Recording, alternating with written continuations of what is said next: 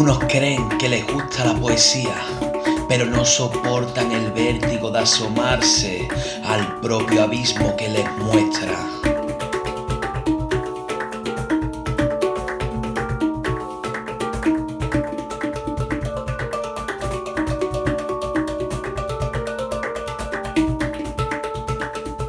Otros aseguran que no la entienden, que no les gustan, que se desangran con la puñalada de una certera estrofa.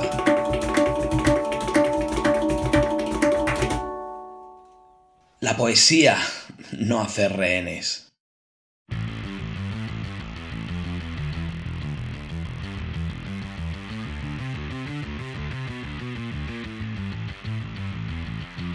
Bienvenidas y bienvenidos al décimo episodio de la poesía No hace rehenes. Hoy tenemos con todos y todas a Olsa Olseta, poeta catalana que nos hablará de cómo la poesía puede ser un arma de transformación personal y social. Asimismo, nos contará su visión del panorama poético feminista y acabará regalándonos uno de sus poemas. Con todos y todas, Olsa Olseta. Buenas noches, Olsa, ¿qué tal? ¿Cómo estás? Hey Manu, pues muy bien, ¿y tú? Bien, también, aquí contento de, haberte traído al programa porque, bueno, eres una poeta que, me gusta bastante lo, que escribe, eh, cómo lo cuenta, lo que cuenta y cómo lo cuenta. Así que para mí es un verdadero placer tenerte aquí con todos nosotros y nosotras. Qué guay, es una maravilla. Yo cuando me lo dijiste me alegré un montón y, aquí el, amor es mutuo, entonces, pues, qué bien. Genial. Olsa, para quien no te conozca, ¿quién es Olsa? Olsa, pues, Olsa es una chavala de 22 años que, que, bueno, que se está sacando la carrera de trabajo social y, y bueno, se vino a Barcelona hará unos tres años o así, no, hará ya más hará cinco años que pisé Barcelona, empecé a conocer un poco como la movida poética que había en el Raval, todo lo que va siendo un poquito la contracultura, ¿no? y, me enamoré, me enamoré y me enamoré sobre todo de, un espacio que había en el Raval, que antes era muy chulo, que, era Cronopios, que ahora ya no, pero... Y nada, y ahí hacía micro abiertos, hacían jams, yo escribía, me llevó una compañera y me dijo, oye, ¿por qué no te subas y te recita algo? Y entonces bueno, es ese, ese amor que te da el aplauso, el, compañerismo y el abrazo que siempre hay en un micro abierto. Y a partir de ahí, pues empecé a subir más, empecé a compartir un poco lo que llevaba muchos años haciendo y, nada, y aquí estoy. Eh, estudiante que, que, va por las calles y lo que no me gusta, pues si me pone nerviosa lo, lo acabo plasmando en el papel, ¿no? Genial. Sí, porque tu poesía es desgarradora, podríamos decir, o al menos yo la, concibo como, como, lector tuyo, yo la concibo como una poesía desgarradora. Eh, ¿Tú escribes para sanarte o para explotar? ¿Para, ¿Para qué escribes tú, Bolsa? Yo creo que, Manu, esto va muy, muy cogido de la mano. Es decir, eh, yo la, mayoría de veces que acabo escribiendo un poema eh, suele ser desde el vómito absoluto. Entonces, ese vómito es una explosión mía que, la canalizo ahí, la canalizo en la escritura en vez de pues eh, la autodestrucción o que, también, ¿eh? también está, pero... que también se puede, no, no diremos que no tampoco. Claro, pero, pero todo eso es al final, para mí, es una explosión que luego pasa al proceso de sanación. O sea, justamente cuando después de esa explosión es el primer paso. Sin él no podría sanarme las cosas que me duelen o los temas de salud mental o las injusticias que, siento como, como, propias o ajenas que me, que me duelen. Entonces, es, un trabajo para mí muy egoísta, muy, mi trabajo es muy egocéntrico. Eh, siempre hablo, mm, no sé escribir sobre un árbol que no me transmite nada, sino sobre, sobre lo que me hace realmente daño o también he escrito algún poema de amor en un momento de amor absoluto, pero bueno, que era eso, no, sé si llamarlo yo locura ya, ¿no?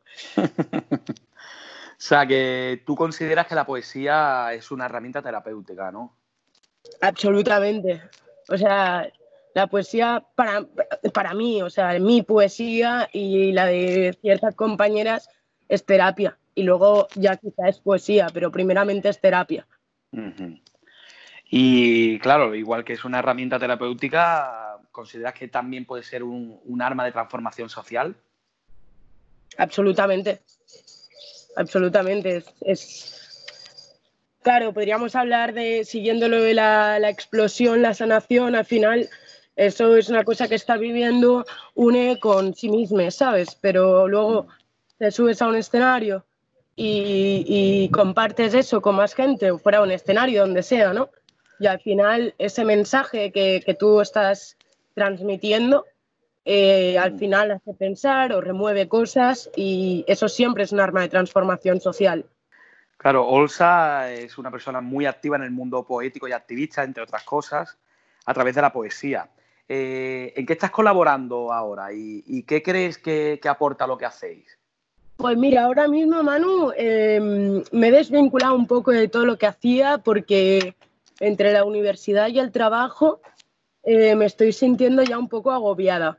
Eh, me estaba sintiendo que los últimos meses los dediqué únicamente a la poesía y me di cuenta de que, de que estaba, estaba dejando de ser terapéutico para mí, justamente.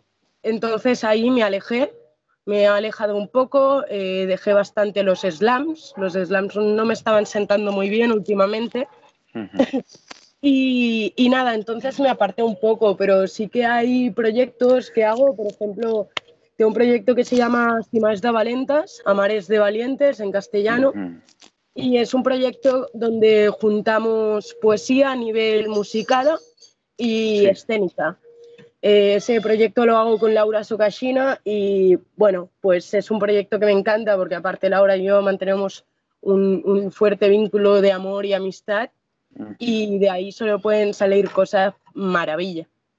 Luego, yo que sé, otro proyecto que tengo sería el de Poesía Punto de Fuga, que es un proyecto eh, para conocer nuevos puntos de la poesía más allá de la explosión. Es decir, eh, con una compañera que se llama Olga Milonga de Madrid. Eh, nos proponemos retos o palabras o escribir sobre un tema o hacer poemas conjuntos y así.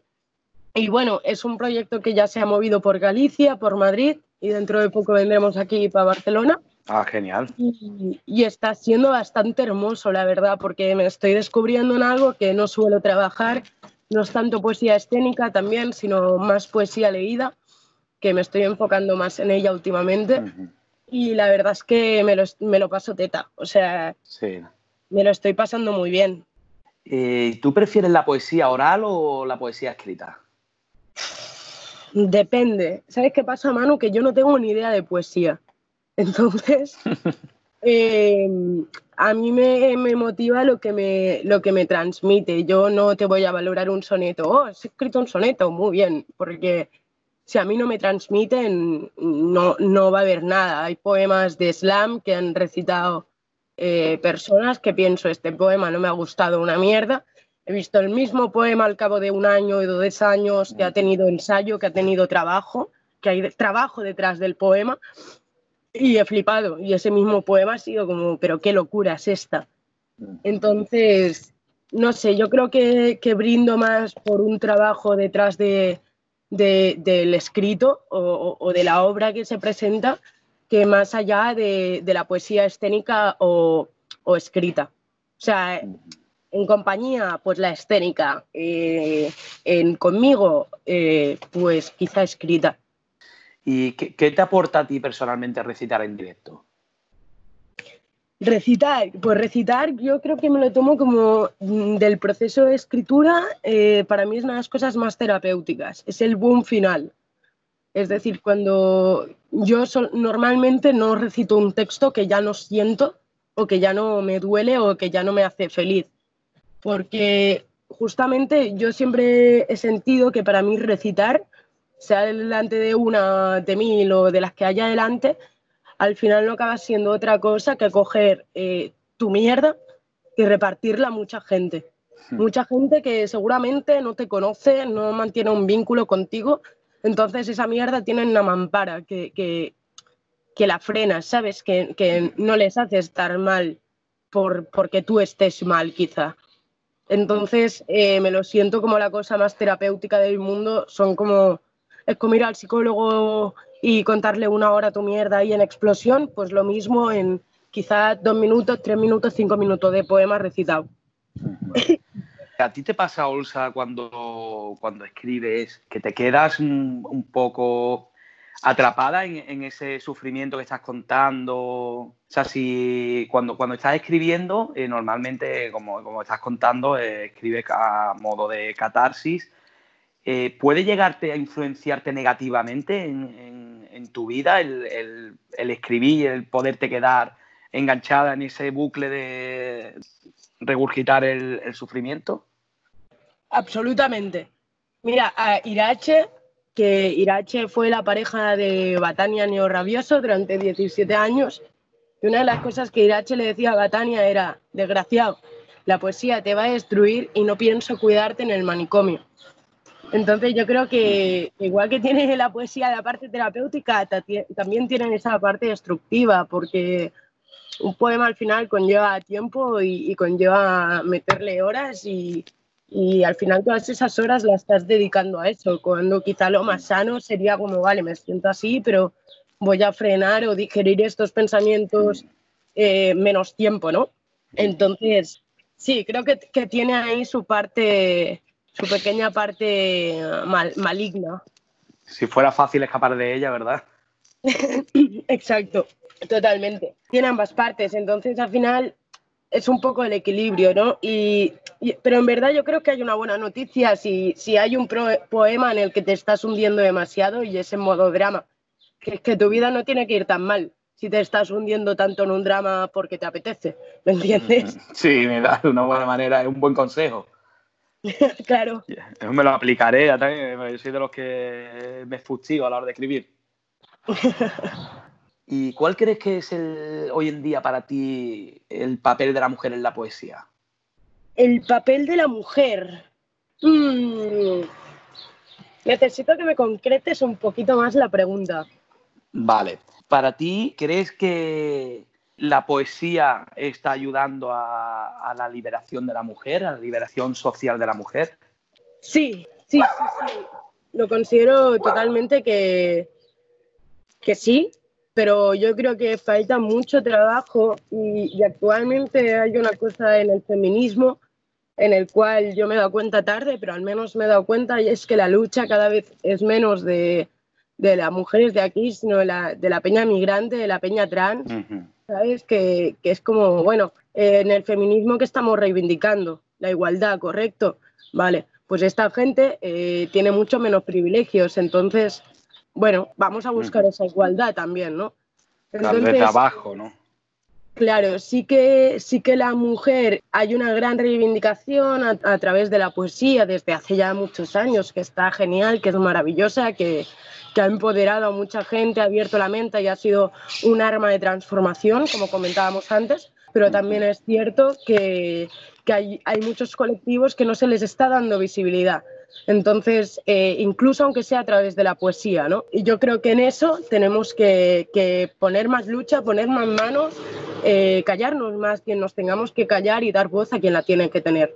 Ole, que así sea. Ojalá. Y llegamos al momento de la pregunta jardín, Olsa. Pregunta jardín, madre mía. Pregunta jardín. Madre mía, me vienes con jardín. Sí, pero hecho seguro que la habrás hablado mil veces en los en los posts de, los slams de los micros abiertos. Una pregunta que, no te cogerá de, nueva. A ver, vamos, cuéntame, con, vamos con la pregunta, Jardín. ¿Qué ha de tener, según tu opinión, un poema para que pueda ser considerado poema? Uf.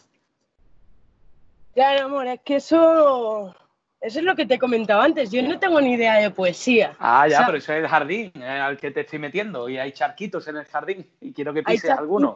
Y, y, hay arbustos que no se pueden cruzar, ¿eh, cabrón? se pueden saltar. Se pueden saltar, vale.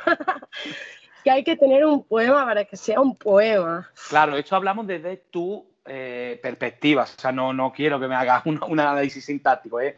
Para ti, cuando escuchas un poema, yo te pongo mi ejemplo. A mí me pasa que escucho cosas en micros abiertos, en recitales, que para mí no son poesía.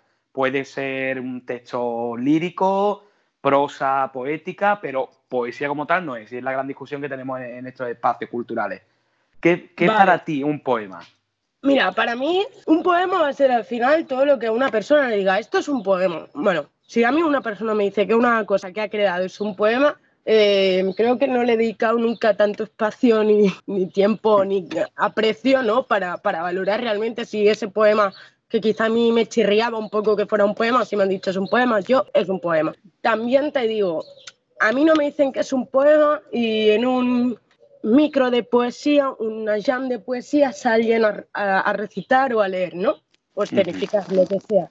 Entonces, yo lo que, lo que aprecio mucho en la poesía son las imágenes.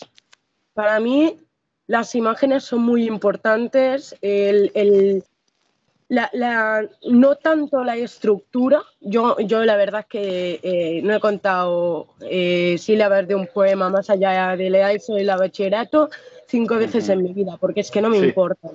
A mí me importa una musicalidad, un ritmo y, eso, un hilo constante de imágenes. A mí me ganas con eso. Entonces, para mí, por ejemplo, una prosa poética, ¿sabes? Podría, O sea, alguien me diría, es una prosa. Y, seguramente no me falta razón porque con la base en la mano será una prosa. Pero a mí si ahí me metes imágenes, si me metes un ritmo, una, una rima y tal, para mí eso ya es un poema. Entonces, ¿Qué tiene que tener un poema? Pues mm, no sé, también me molesta un poco, que yo lo hago, ¿eh? o sea, me molesta también de mí cierto lenguaje en un poema. O sea, no sé, veo como la poesía algo más antiguo y, a veces mm, ciertos lenguajes o palabras así muy nuevas y tal me molestan. Me molestan mucho, me chirrían, no, no me mola, ¿sabes? Porque una palabra, si no la conozco, pues es mi problema y me tengo que espabilar. Pero si es una palabra nueva, si tú me pones eh, concreta, ¿sabes? En un poema, eh, me, puedo enfadar un poco. Sí, ¿no? es para enfadarse. Claro, se puede usar eso como una forma de, de, o sea, de, crítica, ¿no? O sea, haces un poema con todo eso, me encanta. Pero si no mm. tiene crítica y me pones concreta, me enfado, me enfado un montón. Claro. Bueno, es un poco lo que usaba la Lorca, ¿no? En Romancero Gitano, que usaba expresiones populares que, eh, oficialmente estaban mal dichas, pero precisamente él las utilizaba para, para hacer esa crítica social y hablar de personas desfavorecidas que no habían tenido un acceso a la educación. Exacto, exacto. Pues ahí, ahí Gumet Verde. En caso contrario, Gumet Parma. Y muy grande. Muy bien, muy bien. Pues te has salido del jardín sin pisar charco. Muy bien, me ha gustado. Me he salido bien. Tengo los ah, zapatos un poquito manchaditos de barro. Sí, pero bueno, eh, eso con un poquito de, agua se quita. Y gracias a ti por dejarnos un, cactus en nuestro jardín. La gente que, va, los, los, poetas y las poetas que estoy entrevistando, eh, nos van dejando una plantita y mira, tú nos has dejado un cactus. Qué bien, qué maravilla, me encanta. Tengo el balcón lleno de cactus. ¿Ves cómo sabía yo que te gustaban? joder, Manu, pues qué bien, qué maravilla. Sí, tío. Esto al final es lo que le digo a todo el mundo. Esto es un poeta hablando con, una poeta. Eso es así de simple esta entrevista ya ves, ahí conectados, como, como hablábamos antes, antes de conectarnos. ¿Y tienes, ¿tienes algún poema para compartirnos? Sí, claro, claro, claro. Venga, adelante. Mira, te voy a compartir un poema de, una plaquette que saqué, que se llama Despedida al Alba, que lo hice para superar a Alba, que me dejó y me rompió el corazón en muchos pedacitos. Y, y nada, se lo dedico a Alba, que la quiero un montón. Es, en catalán, ¿prefieres uno en catalán? No, no, no pasa nada. Somos, somos plurales. ¿Sí? Vale, perfecto. Pues mira. Vale, no, me, he cambiado de opinión. ¿Sí? Sí. O sea, no iba a Alba, pero lo puse en la misma plaqueta. Eso es un timo que estoy haciendo promoción aquí a muerte en la radio. Pero este se llama Flores de Laurel, es de amor y, y es uno de los poemas que me gusta. Genial. Flores de Laurel. Amor, tengo mucho miedo.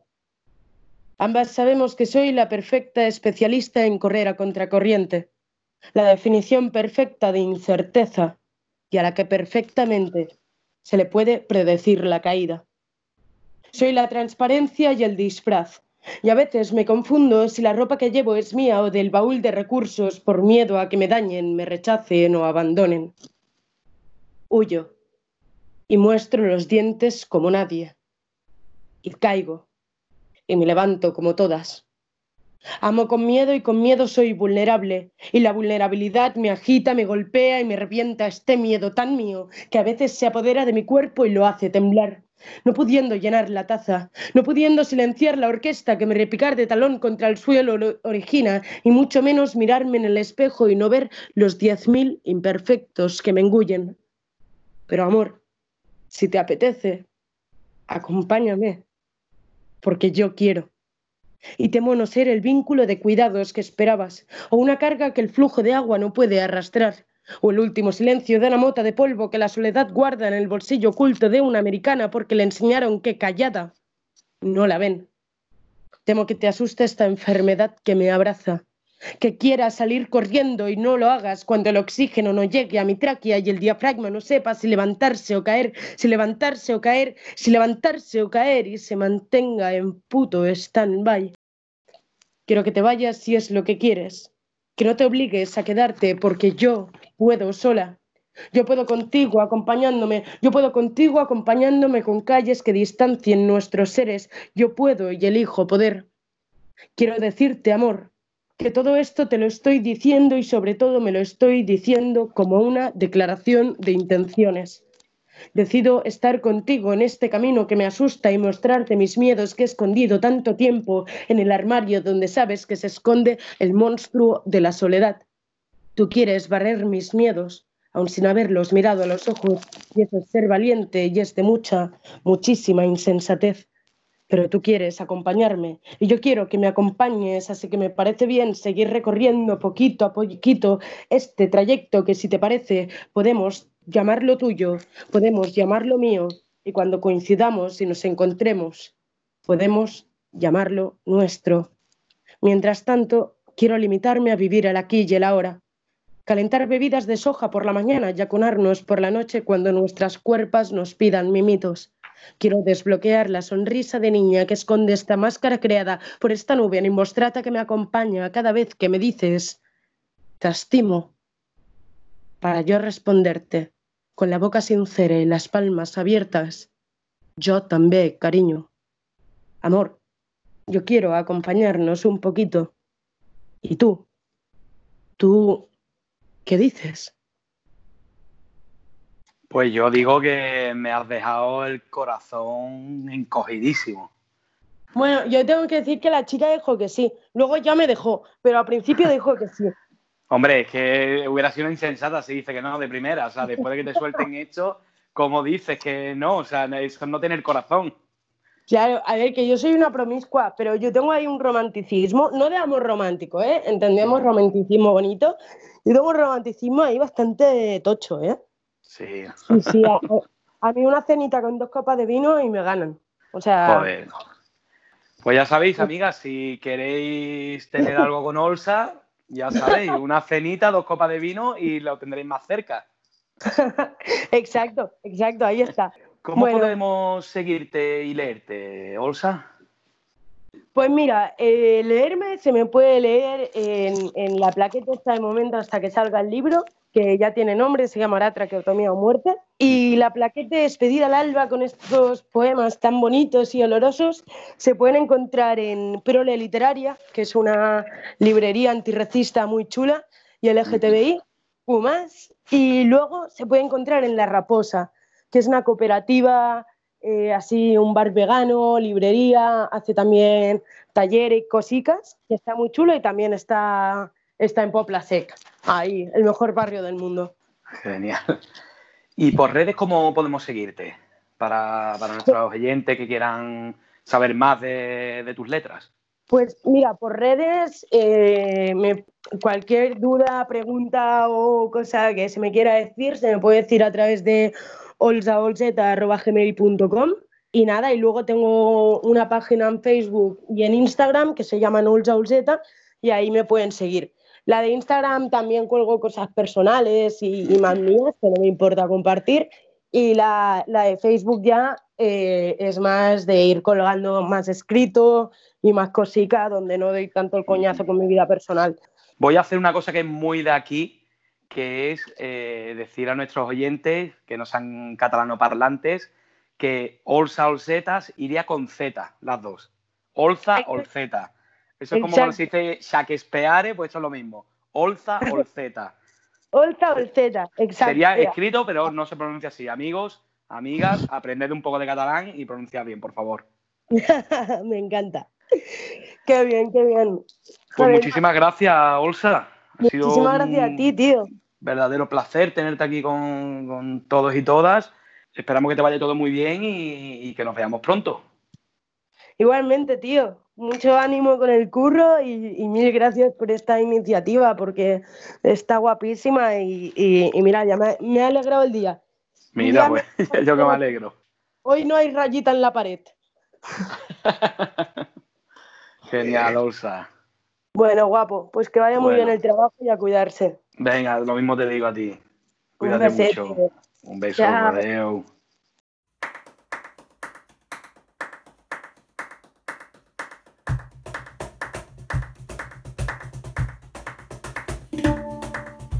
Pues hasta aquí la entrevista a Olsa. Esperamos que hayáis disfrutado.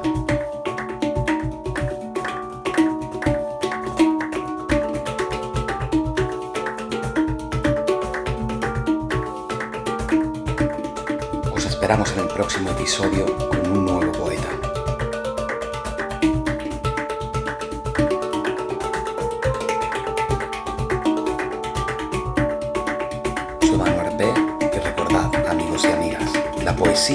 no hace rehenes.